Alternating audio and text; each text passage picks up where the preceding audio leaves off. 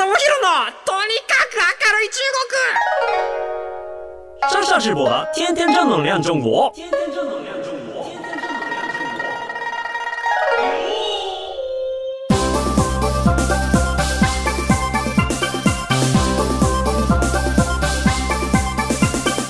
先生们、女士们、大家好，我是上下直播。皆さん、こんにちは。えー、中国ビリビリナンバーワン日本人インフルエンサーコンテンツプロデューサーの山下智博です。日本放送ポッドキャストステーション山下智博のとにかく明るい中国。えー、今日はですね、中国公務員の愚痴、これ言ってまいりましょう。はい。ちょっとね、本題に入る前にですね、最近起こった僕の身近に起こったトピックなんですけれども、えっ、ー、と、まあね、かねてからちょっとお話ししていました、あの、大曲の花火大会っていうのがですね、あの、行われましてですね、いや、中国から帰ってきたその次の翌日ですよ。新幹線乗って盛岡まで行きまして、えー、事前に一泊して翌日盛岡に行ってって花火大会行ってきたんですけれども、いやー、すげー良かったです、盛岡の大曲の花火大会。あの NHK とかでね、あの流れているのは知っていたんですけれども、いや、行ってみて、ようやく良さが、あの、分かりました。本当にね、大人の花火大会っていう感じでしたね。早めに僕、えっ、ー、と、現地に入ったんですけれども、現地に入ると、えっ、ー、と、街のいろんなところでですね、無料の花火解説講座みたいのをやってるんですよ。だいたい40分ぐらいで、まあ、なんでこの花火大会が、えっ、ー、と、大曲に根付いたのかというような話とか、最近の花火のトレンドとか、こういう花火を作れるところは技術が高いとか、護衛神とか与衛神とかってあの花火の真ん中からこう色が、えーと、外に向かって変わっているっていうかあの何層にもなっている花火みたいなのがあるんですけれども、まあ、そこの与衛神花火 4, 4色色があるとか、えー、護衛神5色色があるとかこれがいかに難しくていかに手間がかかるかみたいなお話とかもあの実際の写真とかそういうのを、えーと見せてもらいながらそんな話を聞けたりとか事前に直前に予習ができたりとかするんですよね。で、まあ、そこで得た知識をそのまま披露しますと、あの、大曲の花火大会っていうのはですね、結構昔、えっ、と、まあ、1800年頃ですね、江戸時代の完成時代からですね、あの、大曲の花火大会っていうのは行われていたんですけれども、江戸のあたりですよね、江戸の中期頃に、えー、まあ、何があったかっていうと、そこの集落にですね、茨城県ぐらいから、まあ、あのー、ちょっと権力戦争に負けて、えっ、と、秋田県の方に引っ越さなければなくなった大名がいまして、そこの一行の中に、火薬師、火薬をうまく操れる人とか、花火打ち上げられる人っていうのが一人帯同してたんですけれども、まあ、途中で洪水にあって足止めを食らって、えー、っと、とある村に長くこう滞在しなきゃなくなった時に、まあ、そこの村の娘さんにと恋に落ちてしまいまして、で、その人が、あの、ごめんなさい、ちょっと、あの、私ついていけませんと。ここの村に残って、この人と結婚して、ここで暮らしますみたいな。なんかそういうようなところがあって、で、その花火師さんが住み着いた町が、えー、大曲だったみたいな。そこから花火大会が大きくなっていくみたいなことが言われているみたいな、そんなあのお話だったりですとか、花火に関しましては、青い花火はあの温度がやっぱり低いので、青い花火を今その綺麗に発色させることのできる企業っていうのは今非常にこうあの技術が高いと言われていますとか、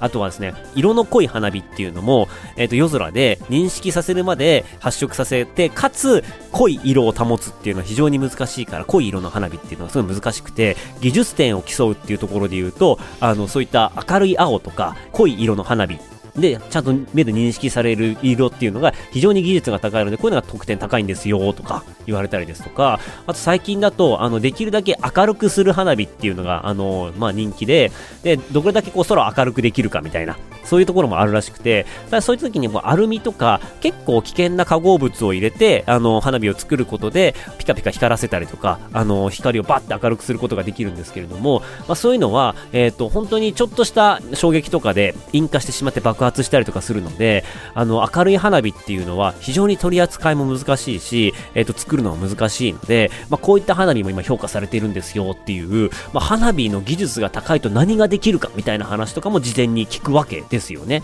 で、最近の潮流としてはパステルカラーの花火がすごい人気なんですよ、みたいなお話を聞けたりですとか、あとはもう一方で、一番最初の花火っていうのは朱色の、えっ、ー、と、わびっって言うんですけれども、和風の和に、えっ、と、炎の火って書いて和火って言うんですけれども、この和火っていうのが、ほんと朱色に近い花火なんですけれども、これがもともと一番最初にできた花火って言われてるんですけども、こういう色を大切にしながら、この色に加えて現代的な色も乗っけていくみたいなものが、やっぱりその伝統にを踏襲していて、非常にこう、あの、見る人にとっては、やっぱ審査点が高いとかっていう、その花火の審査点のポイントみたいなのも教えてくれるんですよね。で、実際に行ってみると、まあ本当に人がすごい多かったんですけれども、花火のショーケースなんですよ。で、えっ、と、10号玉っていう、えー、企画があって、その10号玉の花火を一発上げて、で、自由形っていう花火を、えっ、と、一発上げて、花火の会社、工房ごとに、まあ、その10尺玉の規定の大きさの花火と自由型の花火をやった後、自由演目、創造演目っていうことで、音楽に合わせた、えっ、と、まあ、1、2分の、えっ、と、まあ、そういう花火パフォーマンスをやって、で、それで1社終わって、その次、その次、その次っていうことで、変わる柄をやっていくと。で、途中で仕掛け花火って言って、あの、まあ、スポンサー花火っていうのが派手なやつが入ったりとかするんですけれども、そういう形で、あの、まあ、花火大会って、まあ、我々ってどこどこの花火っていう風にこう出てくるものをすごい注目するんですけれども、この大曲の花火っていうのは本当にこう、各花火の会社がどれだけあの技術があるかっていうのを見せる花火大会なので、本当に各社ですね、あの色が個性が出ていて面白いんですよね。だから、護衛神花火のすごい綺麗なところとか、時差グラデーションがうまいところとか、青の発色が綺麗な会社とか、それぞれにね、あのキャッチコピーみたいな得意分野があるんですよね。で、時差グラデっていうのも、パーンって花火があった後に、一部が暗くなって、で、一部が明るくなって、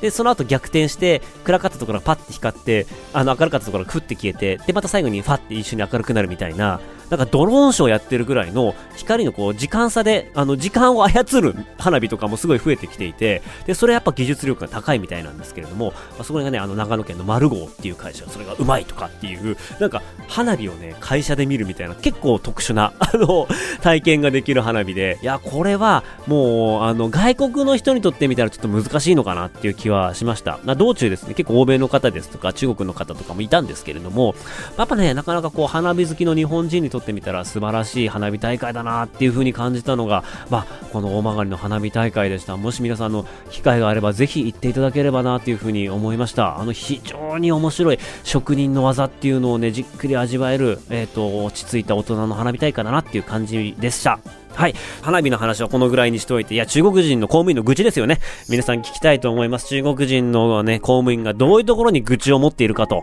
はい。あの、一個ね、面白いケースがあるので、これちょっと皆さんにね、あの、一体、こう、この人は、えっ、ー、と、プロジェクト仕掛けたんですけども、とあることが原因で失敗というか、思い通りのパフォーマンス出せなかった。で、それを僕に愚痴ってきたわけなんですけれども、皆さんもちょっとね、あの、どこに原因が、何が原因でこのプロジェクトは頓挫したかっていうのをね、ちょっと皆さん考えながらちょっと聞いていただければなというふうに思います。はい。あの、上海で、あの、その方とお話をしていたんですけれども、やっぱりですね、最近、あの、中国の地方政府は、大体こう、あの、景気が悪いと。あの、まあ、皆さんもいろんなところで中国の景気が悪いぞっていうのは、えっ、ー、と、まあ、目にしているかなと思うんですけど、まあ、実際その通りですと。で、特に地方政府なんかは、あの、そのあたりが結構、あの、大変だと。で今まではこう、政府が管理する土地とかを売って、で、不動産でバーってもう、そこに、あの、ディベロッパーに貸して、で、そこのき、えー、お金を使って、まあ、いろいろ事業回したりとかってできたんだけれども、まあ、それがどんどんできなくなっていいと。で、その中ですね、まあ、投資を集めて、なんとか起死回生の一手を打ちたいなって思っているところが非常に、あの、地方政府としては多いと。で、なんかその、その中でもね、先週お話しした村 BA の話、村バスケ、村サッカーの話なんかをすると、いや、これはですね、もう公務員が結構しっかりしてるんだぞと。で、まあ、どこでもできるんじゃないのって言ったら、いやいや、そんなことはねえぞっていうふうに言われていますと。で、あの、まあ、基本的に地方の公務員っていうのは、あの、本当大変で、えー、中央からですね、いわゆるこう、あの、国家からですね、ぼんやりとした、この向こう5年やるべきこと、みたいな、えー、そういうもの概念が飛んでくると。で、概念が飛んでくるんですけれども、具体的に何をしろっていうのはあまり書かれていないと。で、そこから地方の公務員は中央の発信するメッセージに、を読み取って、じゃあ、これ我々の住んでいる自治体からすると、こういうようなことをやって、こういうようなことをやったらいいのかな、みたいなのを自分たちで考えて、自分たちで、えっ、ー、と、試行錯誤しながら、実際にやってみて、その成果を報告すると。で、その成果を報告して、うまくいってたら、よし、よ、よかった、よくやったついう感じで評価されて、まあ、等級が上がっていくと。で、失敗すると、あの、左遷されるみたいな。なんかそういうようなシステムになっているみたいなんですけども、中央から来るのがやっぱすごい抽象的だと。あの、適宜経済を発展させていきましょうみたいな。え？適宜ってどういうこと？みたいな。どのレベルみたいな。そういうのを地方の人たちは感じ取って自分たちの仕事のレベルにあ脅し込んでいく必要があるというような、なんかまずそういうような立場にあるらしいんですよね。意外と地方は地方に文献として、えー、委ねられているっていうのが中国の実態。で、まあ、そこでどれだけこう、あのー、力を発揮することができるか、どれだけこう、えー、経済のだったりとか、まあ、市民サービス含めて、えっ、と、まあ、その町、住んでいる自治体っていうのを、ま、レベルアップできるかっていうのが、ま、中央に進出するために必要なことであるというふうに言われているんですよね。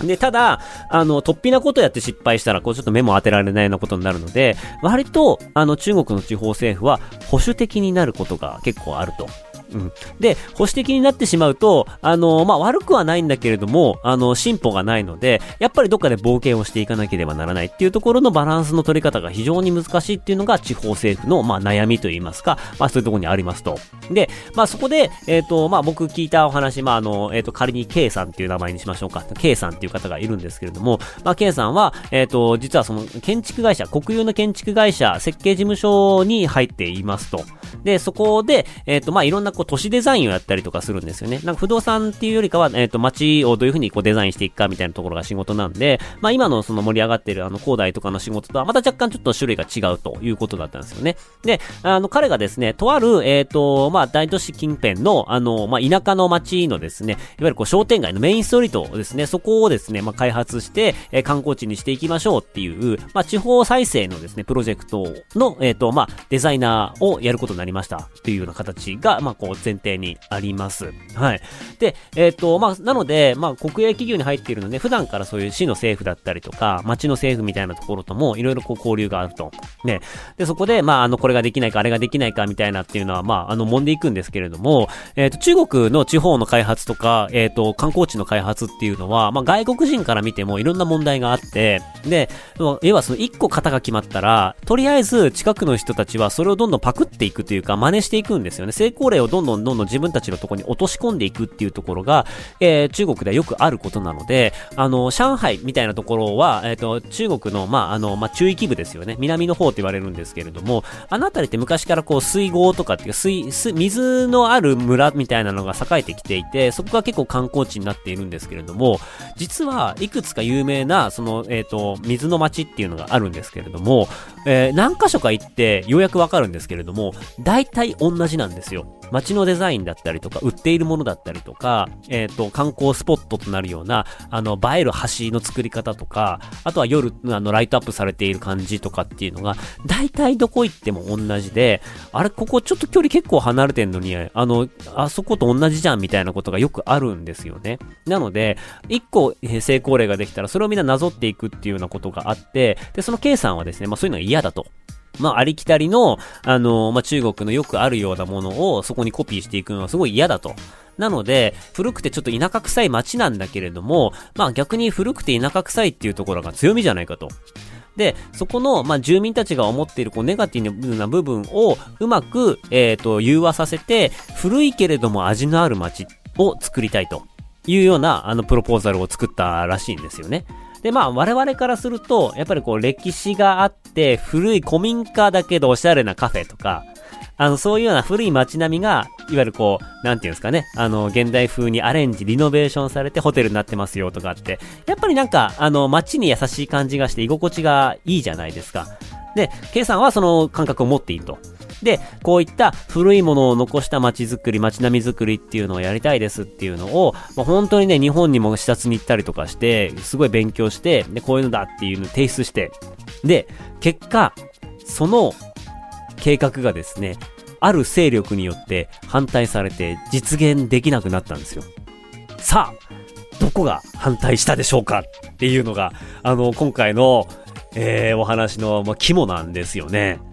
はい。もうこのね、国営企業に勤めているこの K さんがもう僕にね、もういや、もう山下さん聞いてよと。こんなことがあったんだよって言って、あの、話してくれた話なんですけど、僕も、あ、そうなんだ、そういうことなんだって聞いてようやく合点がいったことなんですけれども、じゃあ、どこの人たちが、誰がこれ反対したのかっていうと、実は、住民らしいんですよ。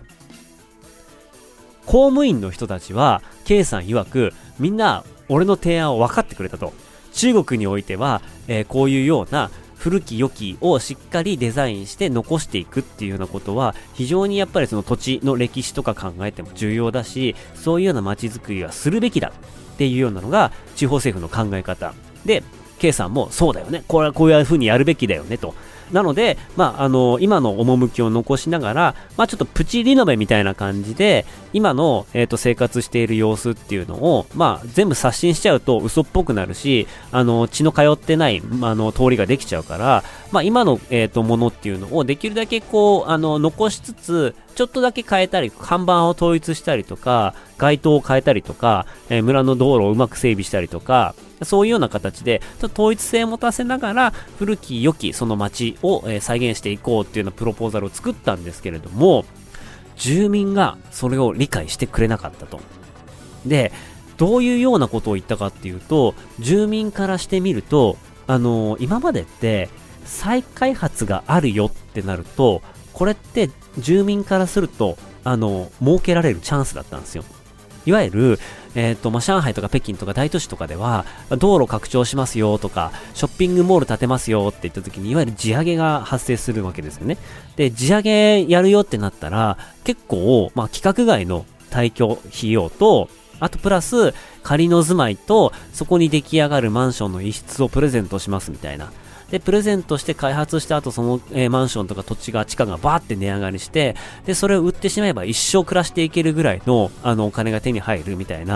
いわゆるこのラッキー、棚ぼたな、あの、サクセスストーリーっていうのがもう中国どこでももう神話のように、えっ、ー、と、聞かれていて、で、かつそういった教授を、そういう恩恵を受け取れる人っていうのがすごい多かったんですよ。なので、割とそういうようなところにあやかって、再開発イコール儲けるチャンス、よっしゃーみたいな人たちがいたなので、その人たちからすると、は？プチリノベ？どういうこと？みたいな。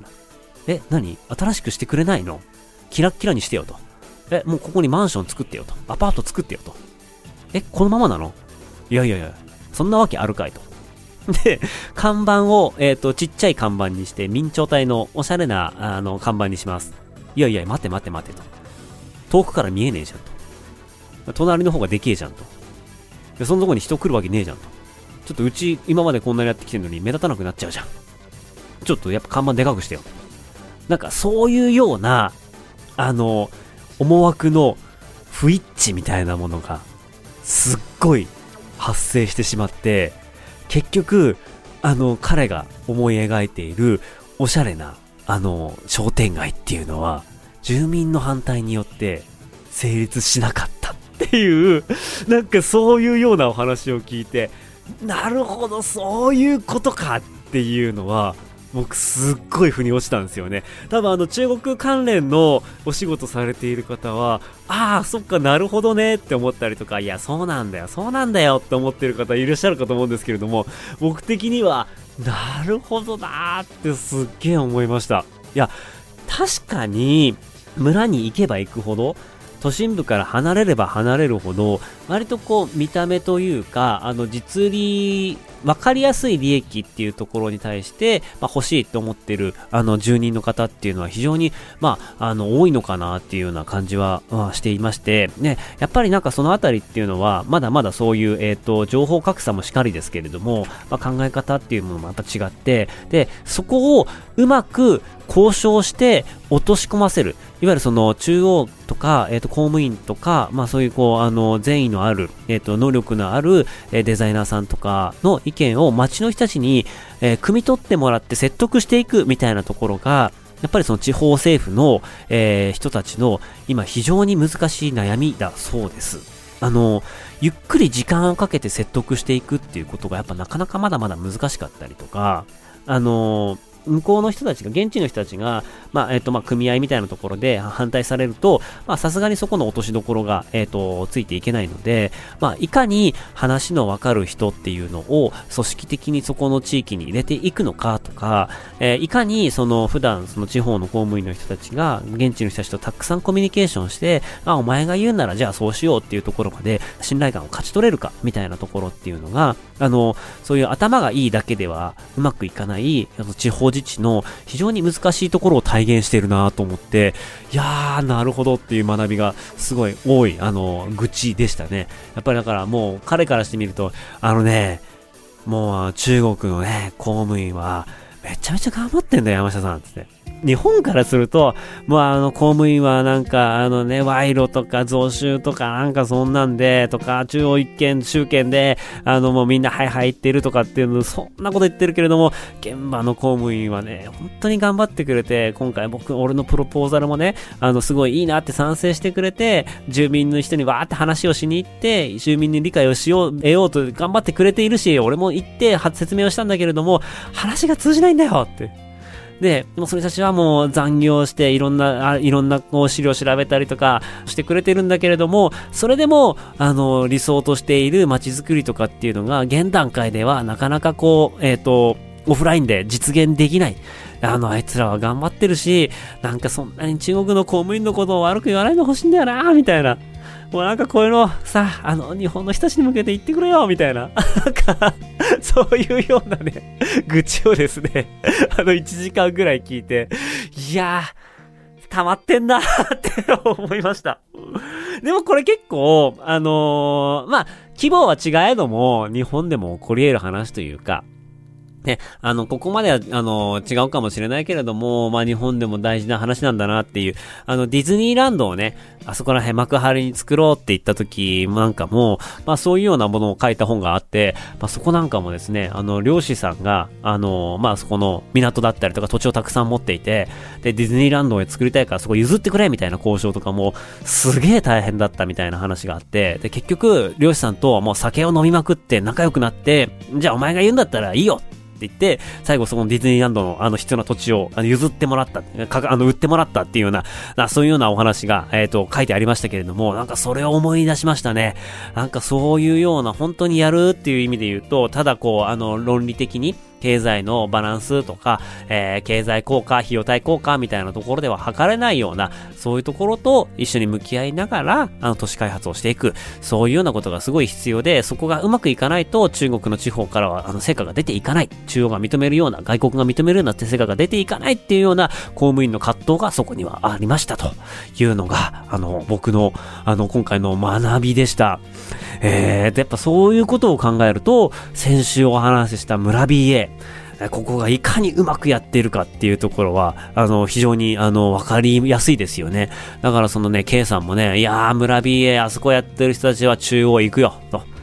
ああ、有能だと。あそこでうまく成功して、あれを次の、えー、若い世代の政府の人間にしっかり叩き込んで、えー、その人が離れても、そこが自立するような形まで持っていって、えもう一個、あの、地方自治体で、そういうようなことを一回やると、多分もう中央に行けるぐらいの、そういうような成功例が出てきていると。で、やっぱそこも、あの、地元の人たちを、えっ、ー、と、そういう意味ではこう乗せながら、なので、ある意味、ちょっとその地方のダサい感じっていうのが残っていくっていうのが、市民参加、町の町民参加、村人参加っていう意味ではめちゃめちゃ重要で、で、そこの具合プラス、中央からも評価されるような現代的な取り組みだったり、面白いじゃんって言われるようなことっていうのを、両軸でやっていってようやく評価される公務員っていう、中国の地方公務員。まあもしかしたらね、これは地方公務員、どこの国でももしかしたら一緒なるかもしれないですけれども、やっぱりその情報格差だったりとか、あの貧富の差とかも含めて、まあそこのあの大きい差が生まれているところをうまく融合させるっていうところが非常に難しくて、あの中国も、まあ村 BA とかに関しましては、本当にいろんな自治体から今、あの、えっ、ー、と、いわゆるこう調査団ですね。あの、現地どういうふうにやってるんだっていうところを、まあ、学びたいっていう自治体の方々がすごい、えー、退去しているらしいです。で、まあ、こういうようなね、あの、僕ら外国人から見ても、やっぱりそのどこにでもあるような、あの、ギラギラした、あの、ネオン管バチバチやっている中国っぽい店とか中国っぽい通りとかっていうのは、正味面白くない。逆に言うと、えっ、ー、と、紀州省の、えっ、ー、と、政令指定都市っていうのはグイアンえっ、ー、と、企業っていうところなんですけれども、企業の一番盛り上がっている若者が多い街とか言っても、正直、上海の劣化版みたいな感じしていて、全然僕ら的にはあの土着的でもなくて、えー、チェーン店とか、田舎の人が都会の何かを真似したような、ちょっとなんか、あの、一流半みたいな、なんかそこまでクオリティが高くない都会の真似事をしているみたいな、まあそういうような商店街みたいなとこが出てくると、やっぱり外国人からすると、まあそんなに面白いわけではないんですよね。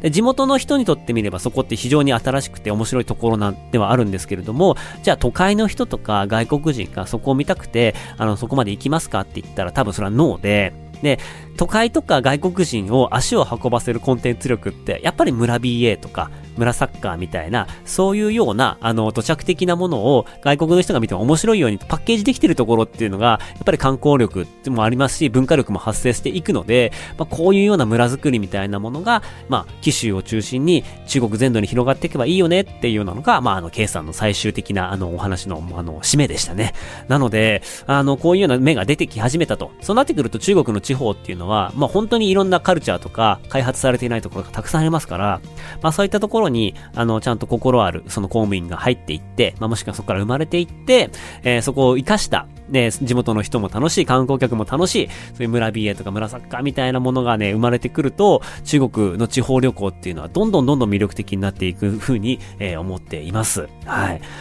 ということですね。まあ、あの村の人こそ、えー、保守的で、で、劇薬を投入するとかえって反発を生んでしまうみたいな。なので、まあ、あの、彼らが楽しいようにして、で、そこに少しずつ外の外部的な要素っていうのを入れていって、あの、みんなと一緒に、あの、成長していく。みんなと一緒に、あ、こういう風にすると村って魅力的に都会の人が感じてくれるんだなっていうのを、まあ、あの、ケーススタディをしながら、えー、学んでいくっていうようなことを、まあ、中国の地方自治体はやっていかなきゃないっていう、そんな課題があるんだなっていうことを、まあ、図らずともですね、あの、上海に戻ってきて、あの、この K さんという方とお話ししている中で学んだ、えー、滞在の一部でございま。した。はい。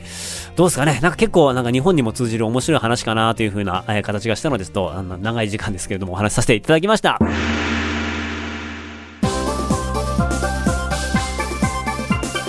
というわけで、この番組ではあなたからのメッセージもお待ちしております。番組への感想、中国に関する取り上げてほしいテーマなどありましたらメールをお願いします。メールアドレスは、明るい at allnightnippon.com、akarui アットマークオールナイトニッポンドットコムです。ここまでのお相手は山下智博でした。生ダチャ、シャツ在地園。バイバイ。